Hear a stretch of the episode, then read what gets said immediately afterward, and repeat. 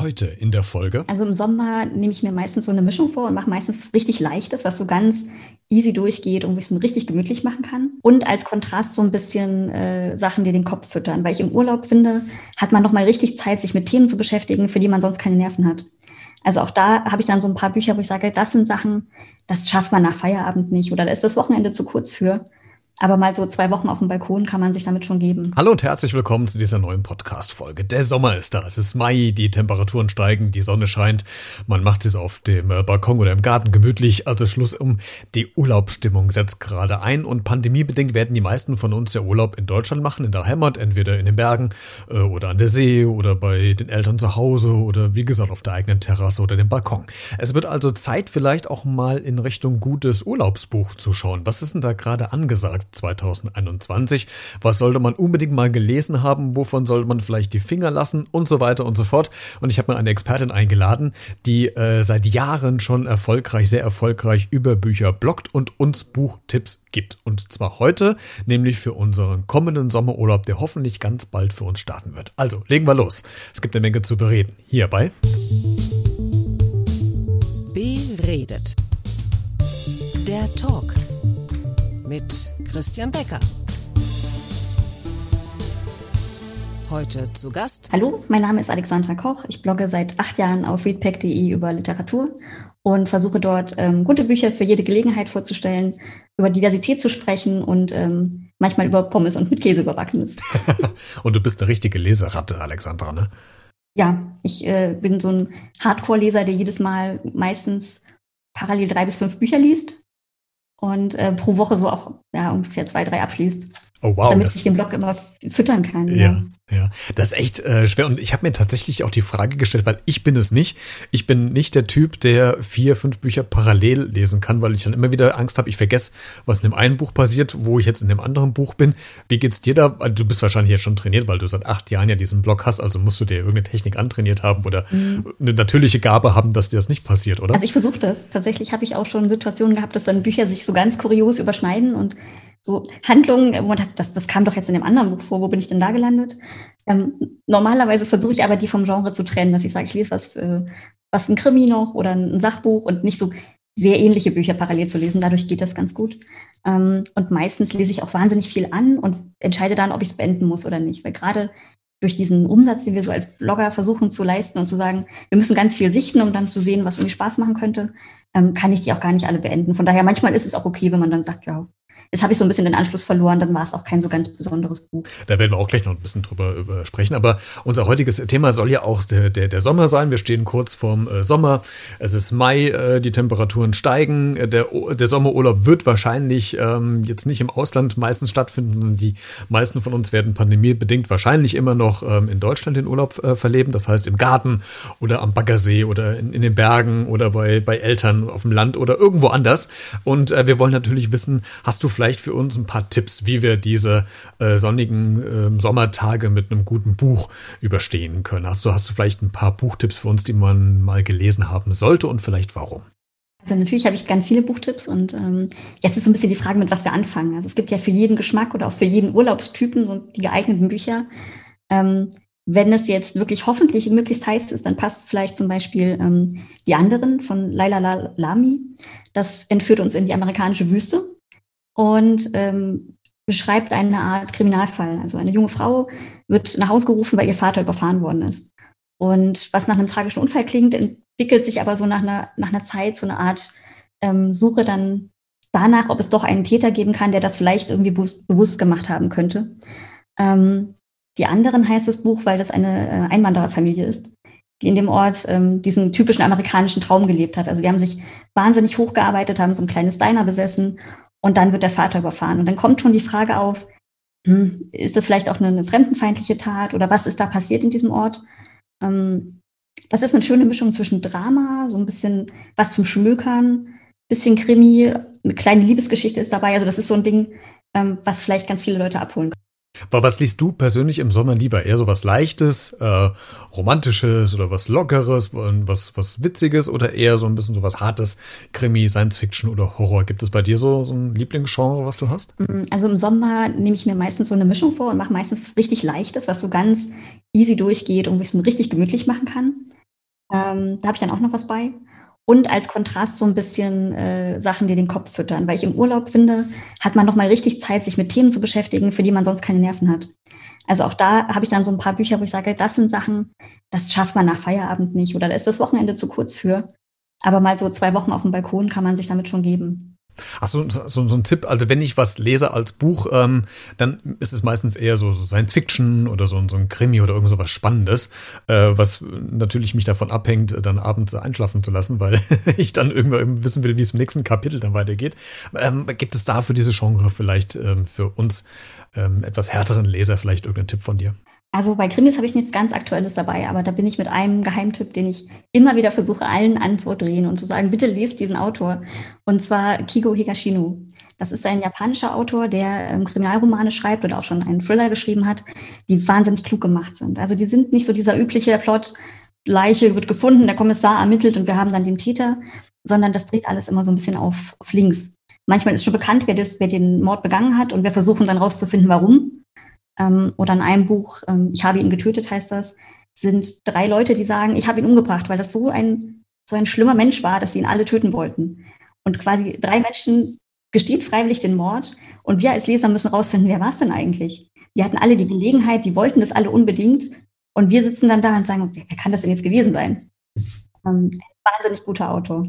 Klingt auf, auf jeden Fall äh, sehr, sehr, sehr spannend. Hast du, wenn du Bücher liest, irgendwelche Rituale? Die du äh, davor, danach, währenddessen machst. Ich weiß ja ganz äh, viele oder einige nehmen sich ein Glas Rotwein abends mit auf die Couch oder so. Andere äh, lesen nur, wenn so leichte Musik im Hintergrund läuft. Äh, andere wiederum lesen nur im Bett oder nur auf der Couch. Gibt es bei dir irgendwie Rituale, wenn du Bücher liest, wie du es zelebrierst? Hm, ehrlich gesagt gar nicht so sehr, weil ich quasi immer lese. Also ich habe das einzige Ritual wahrscheinlich, dass ich überall Bücher liegen habe. Ähm, ich habe einen sehr geduldigen Mann, weil wirklich überall bei uns in der Wohnung Bücher liegen, manchmal auch so kleine Stapel. Und ähm, das ist eigentlich das einzige Ritual, dass sobald ich Zeit habe, ähm, setze ich mich irgendwo hin und greife mir ein Buch und äh, habe eigentlich auch also vor Corona immer ein Buch in der Handtasche und äh, habe so Wartezeiten im Auto und überall mit Lesen verbracht. Also das ist so diese das einzige Ritual, was ich da wohl habe. Wie viele Bücher hast du denn mittlerweile? Ich, ich kann es gar nicht so genau sagen.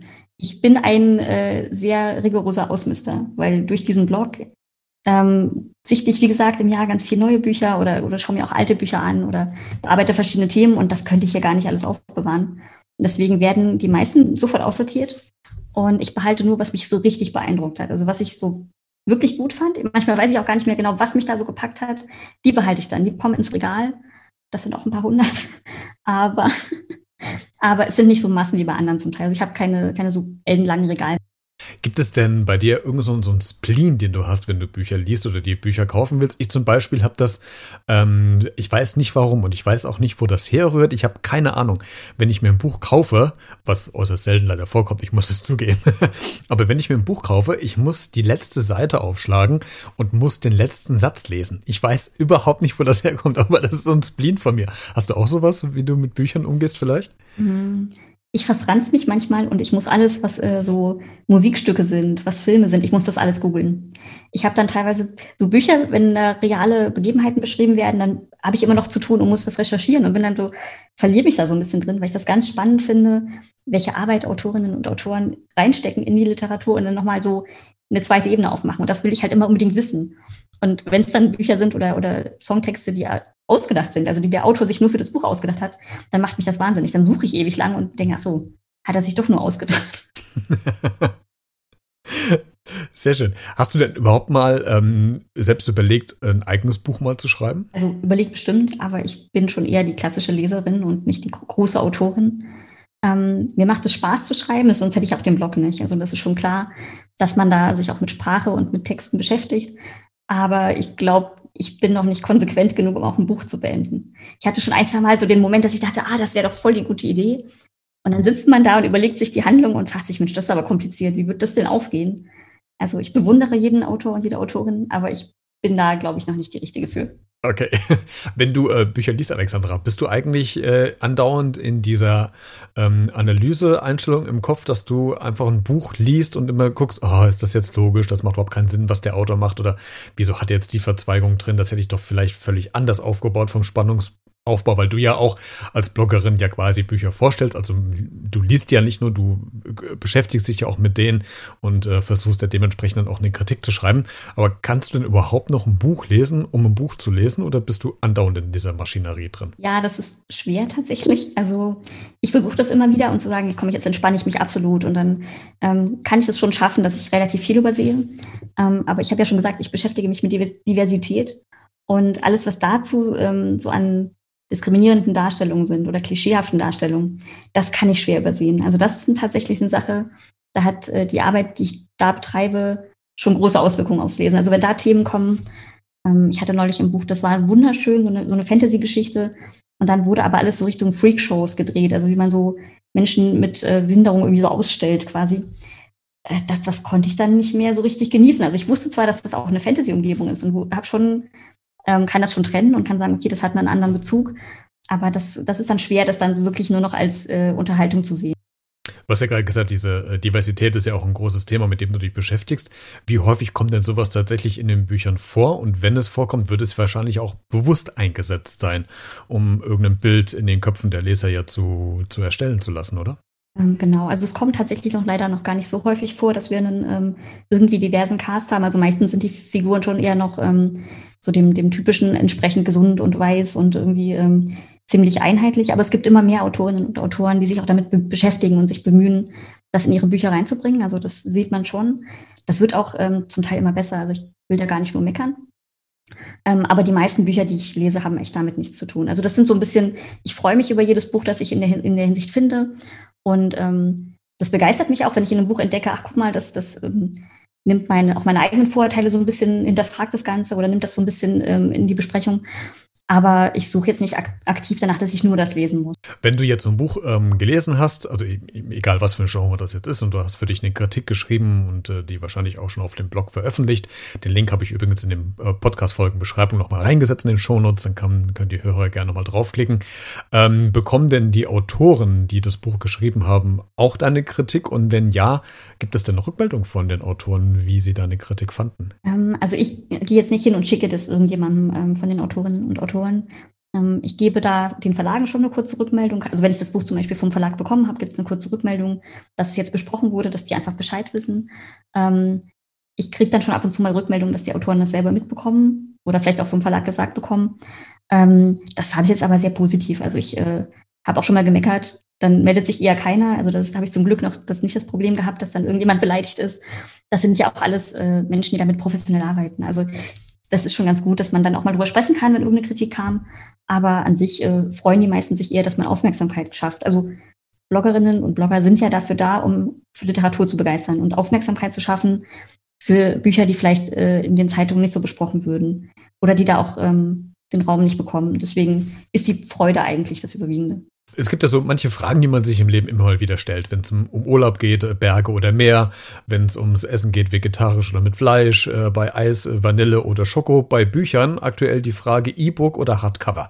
Und ich habe mich äh, jahrelang dagegen gesträubt, ein E-Book-Reader mir zu kaufen. Jetzt habe ich es doch gemacht, um es mal zu probieren vor ein paar Tagen. Und, und muss sagen, ich bin äh, ja, ich bin überraschenderweise äh, begeisterter, als ich gedacht habe, weil ich es tatsächlich schon eigentlich ganz gut finde, obwohl ich es auch vermisse, halt so ein Buch äh, zuzuschlagen oder Seite um zu, also die Haptik fehlt da natürlich, aber es ist schon eigentlich äh, gar nicht so schlecht, wie ich es mir eigentlich gedacht habe oder vorgestellt habe. Wie stehst du zu dem Thema? Bist du, du bist wahrscheinlich eher der, der Hardcover, also des, des gedruckten Buches Leser als E-Book oder hast du beides? Ähm, ich habe tatsächlich beides. Ich ähm, bin auch so ein bisschen, äh, ich mache sonst in meinem Beruf normalerweise IT-Projekte. Also ich habe so einen kleinen IT-Hang und äh, habe auch Spaß an so, so Sachen auszuprobieren und Geräte auszuprobieren. Also ich habe tatsächlich auch nicht nur einen E-Book-Reader, aber das darf ich gar nicht sagen eigentlich. Ähm, ähm, tatsächlich lese ich die gedruckten Bücher, weil das ähm, für die Darstellung im Blog ein bisschen einfacher ist, die auch mal zu fotografieren oder die, ähm, die Verteilung von den Verlagen auch oft in Papierform noch funktioniert. Ähm, ich habe aber auch einen E-Book-Reader, weil auch da ähm, die Verfügbarkeit einfach äh, quasi größer oder schneller ist, dass ich mir mal spontan was kaufen kann, was runterladen kann. Ähm, man kann damit gut arbeiten und dann Sachen markieren oder irgendwie kommentieren. Da bin ich eigentlich äh, kann ich mich gar nicht so richtig entscheiden, was jetzt besser Gut, dann gucken wir mal, was sich, was sich durchsetzen wird äh, in, in der Zukunft, ob es so ein Mix bleibt zwischen gedrucktem Buch und. und ähm ich glaube, so die letzten Jahre stagniert das so ein bisschen. Es hat lange, ist dieser Anteil der reinen E-Book-Leser ist gestiegen. Und jetzt so die letzten Jahre hat sich das so, ich glaube, bei 30, 40 Prozent eingependelt. Also tatsächlich relativ viele Leute sogar. Ähm, ich glaube nicht, dass wir irgendwann alle nur noch E-Books lesen. Dafür sind die Leseratten zu speziell, glaube ich. Ich glaube wahrscheinlich auch. Gibt es denn irgendeinen Trend ähm, in diesem Jahr vielleicht, 2021 oder weiter, wo man sagt, okay, da werden mehr Bücher zugeschrieben? Sind es eher Sachthemen oder sind es Krimis, sind es von Science Fiction? Oder kann man das wirklich gar nicht sagen, weil jedes Genre ähm, seinen speziellen Stellungswert auf dem Markt hat und es da gar keine solchen Trends wirklich an sich gibt? Mm, also ich, ja, das kommt natürlich darauf an, auf was man sich auch fokussiert. Ähm, Krimis zum Beispiel beschäftige ich mich nur so ein bisschen am Rande, weil ich diese klassischen ähm, Abschlacht-Krimis nicht, nicht so gerne mag. Ähm, aber in der Belletristik ist es schon so zum Beispiel, dass ähm, Frauengeschichten, also so äh, feministische Literatur mehr Raum bekommt. Ähm, und da auch ungewöhnlichere Bücher. Da ist dieses Jahr zum Beispiel Die Harpie rausgekommen von Megan Hunter, ähm, wo es um die Rache einer Frau an ihrem Mann geht, der sie betrogen hat. Ähm, der Mann hatte den Seitensprung, bis dahin war die Familie sehr glücklich und dann bekommt sie mit, dass er die Affäre hat. Und ähm, um die Ehe nicht direkt zu beenden und das alles aufs, aufs Spiel zu werfen, äh, aufs Spiel zu setzen, ähm, sagt sie, dass sie sich jetzt auch an ihm rächen wird und ihm dreimal quasi eine Strafe zufügen wird. Und dann ist das Buch quasi davon geprägt, wie man diese Rache, wie sich das entwickelt, innerhalb der Familie, ähm, wie sie sich in die Rache reinsteigert auf der einen Seite und wie man auch merkt, dass ihr das auch nicht gut tut. Also eine ganz spannende Geschichte über Wut und äh, so über Gefühle, die sonst wenig erzählen. Wenn du ähm, Bücher liest, unabhängig des äh, Genres, äh, wir bleiben jetzt aber jetzt nie, Sachbücher mal ausgenommen gerade oder sowas, ähm, gibt es irgendwann an, an Stellen in dem Buch, wo dir ganz schnell so ein Charakter auch unsympathisch werden kann und äh, warum und wie identifizierst du dich mit welchen Charakteren am ehesten? Die Identifikation ist ein bisschen problematisch, weil ich mich irgendwie ein bisschen narzisstisch immer in die Hauptfigur identifiziere. Und ich dann manchmal sehr mitleide, wenn die dann betrogen und verlassen wird oder so. Das äh, hat dann, werde ich ganz sauer und mein Mann wundert sich, warum. Also äh, das, das ist so eine, vielleicht ist das auch noch eine von den Marotten, die wir vorhin hatten. Das ist ganz lustig. Ähm, Sympathie oder Unsympathie kann man gar nicht so genau sagen. Ich, es gibt zum Beispiel auch manchmal Figuren, die sollen unsympathisch sein. Ähm, letztes Jahr ist erschienen von Vicky Baum, also so ein, eine eigentlich eher ältere Autorin, gab es eine Neuauflage von dem Buch Foren wird gewarnt. Da geht es um eine ältere Dame, so eine ganz zierliche, nett aussehende, die aber ein ziemliches Biest ist, also die sich wirklich sehr rücksichtslos verhält und ähm, alles tut, um zu bekommen, was sie möchte. Und obwohl die so garstig ist und obwohl die so alles tut, um ihre Umwelt das Leben schwer zu machen, fand ich die cool. Weil die so auch so ein bisschen Humor hatte und ähm, ja, weil das was Besonderes war. Also ich kann nicht genau sagen, dass das jetzt immer jemand ist, der sich blöd verhält, der einem dann auch unsympathisch wird, sondern ich glaube, dass es je nachdem, wie die gemacht werden von den Du hast ja eben schon äh, ganz viele Bücher uns äh, vorgeschlagen und kurz äh, skizziert, worum es da geht.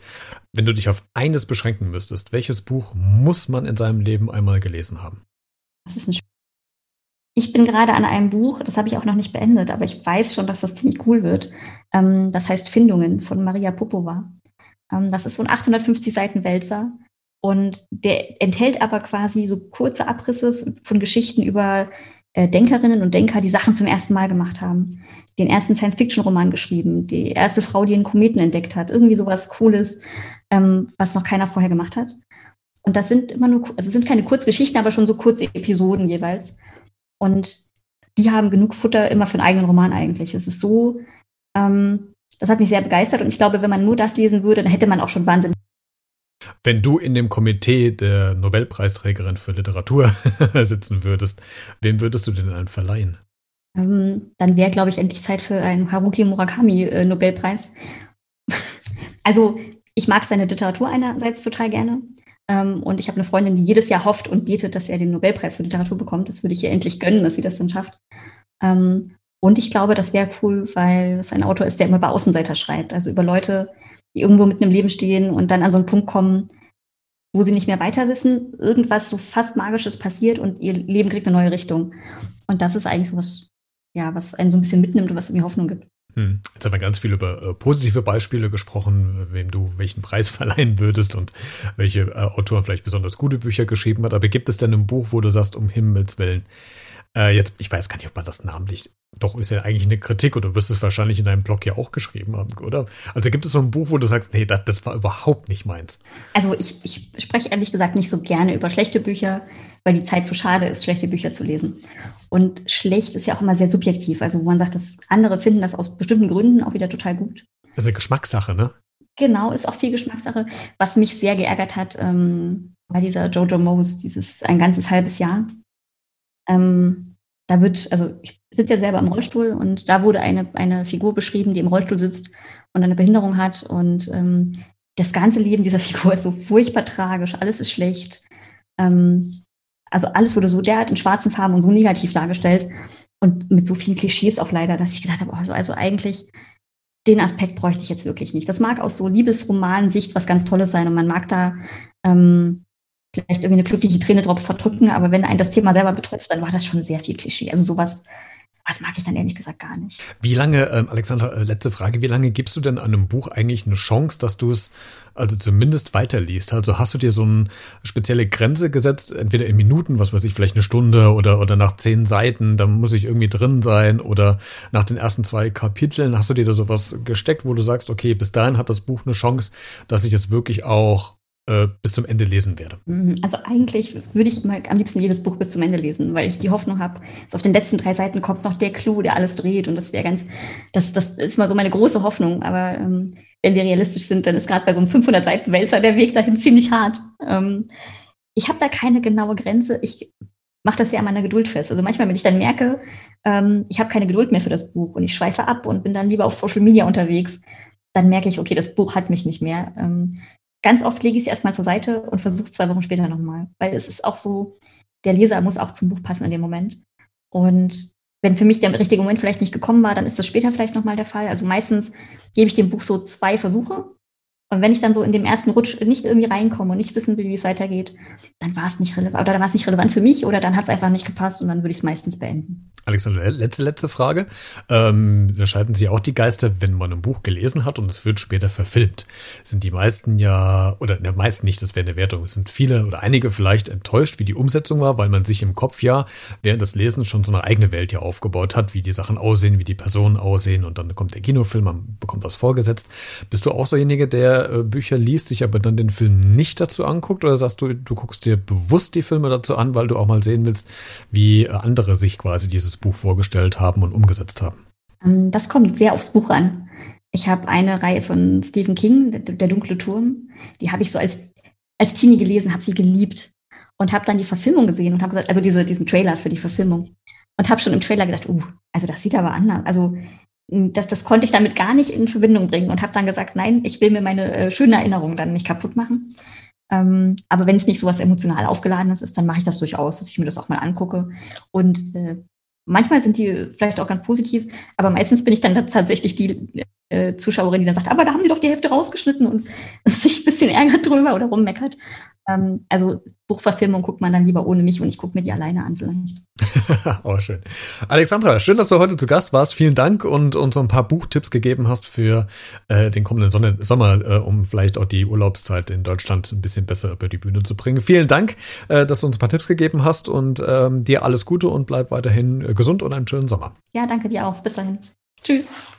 Mehr Infos zu Alexandra bekommst du auch nochmal in der Folgenbeschreibung zu dieser Podcast-Folge in den Show Notes. Klick da mal vorbei, da habe ich nämlich den Blog verlinkt von Alexandra und da findest du noch ganz viele weitere Bücher und freue dich einfach schon mal auf den Herbst und Winter, denn dann kommt Alexandra zurück und gibt uns Buchempfehlungen, Literaturempfehlungen für die etwas düstere, dunklere Jahreszeit, die dann wieder auf uns zukommt. Ansonsten kannst du diese Folge gerne kommentieren, vielleicht auch was dein Lieblingsbuch ist auf allen Social Media Kanälen bei Facebook, Instagram oder Twitter oder du kannst mir gerne eine E-Mail schreiben schreiben an b-redet.gmx.de oder sendest mir kurz eine Sprachnachricht oder eine WhatsApp. Alle Kontaktdaten findest du auch in den Shownotes. Dann, ähm, ja, viel Spaß beim Lesen und Schmökern und uns allen einen schönen Sommer und bis spätestens nächste Woche. Bleibt gesund und neugierig.